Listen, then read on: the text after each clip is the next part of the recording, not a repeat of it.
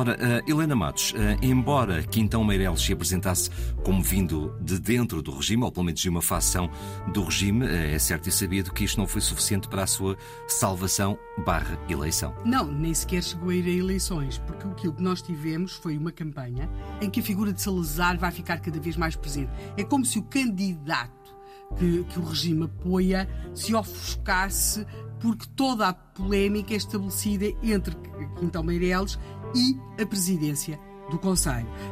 Os jornais vão trazer recorrentes notas oficiosas uh, da, da, presença do Conselho, também uh, do Ministério do Interior, dando conta de que uh, o, incidente que aconteceu num determinado local não foi como o candidato Quintão Meireles está a dizer, que o candidato Quintão Meireles não está a descrever adequadamente aquilo que está a acontecer. Depois responde a presença do Conselho, depois responde a candidatura do, do, do Almirante Quintão, Quintão então Meireles. Portanto, vamos continuar uh, assim num crescendo ao longo do mês de julho. Note-se que as eleições estão marcadas para dia 22 portanto, e temos este, este, este estado desta, desta, desta crescente uh, polémica em que é como se Craveiro Lopes estivesse ausente dela, ou muito ausente dela. A, a, a, a litigância com a presidência do Conselho.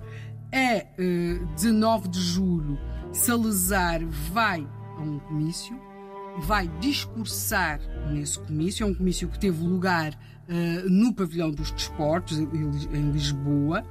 E um, o, o, destaque do, do, do, discurso de Salazar é grande. Ele, aliás, começa logo por aludir a esse clima que está a ser criado na campanha.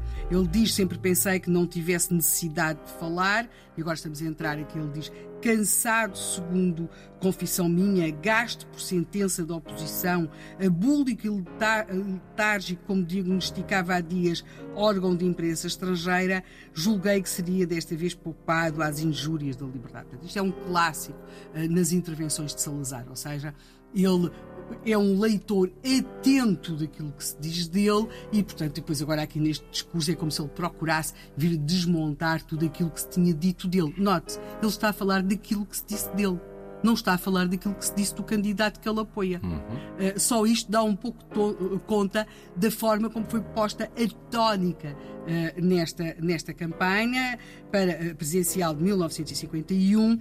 A 20 de julho, os jornais dão a conhecer aquilo que era mais ou menos óbvio, que é a carta de desistência do almirante Quintão Meireles, seguida também da carta de resposta da presidência do Conselho, porque é óbvio que Quintão Meireles vai aludir mais uma vez à situação de partido único e uh, aquilo que, que, nós vamos encontrar. É curioso, porque Quintão Meireles não faz apenas esta carta de desistência, ele publica também um manifesto e quando ele faz a carta de desistência, aluda que pretende publicar um manifesto e, e acaba quase uh, de uma forma irónica, dirigindo-se a Salazar, dizendo: agradecendo a Vossa Excelência os esforços vãos que fez para que me fosse concedida uma liberdade que não tive, subscrevo-me com a maior consideração.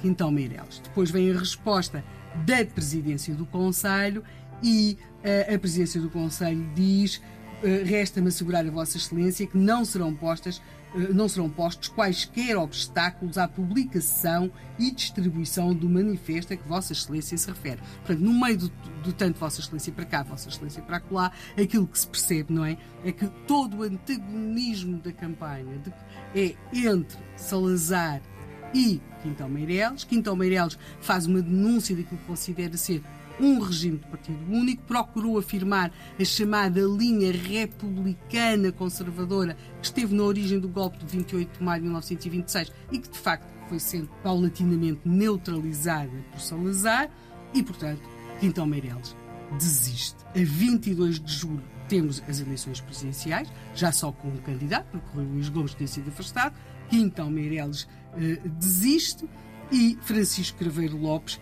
ganha a eleição, como é óbvio, sem qualquer oposição. Ganha por desistência, costuma dizer-se. Ganha por desistência e sai de uma campanha em que ele, de alguma forma, foi ofuscado pela figura do presidente do Conselho.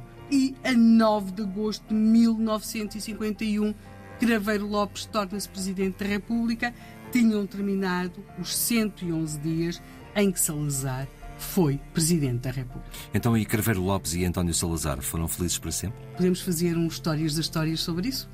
Podemos. Porque tem muito para contar. E não, não se deram bem.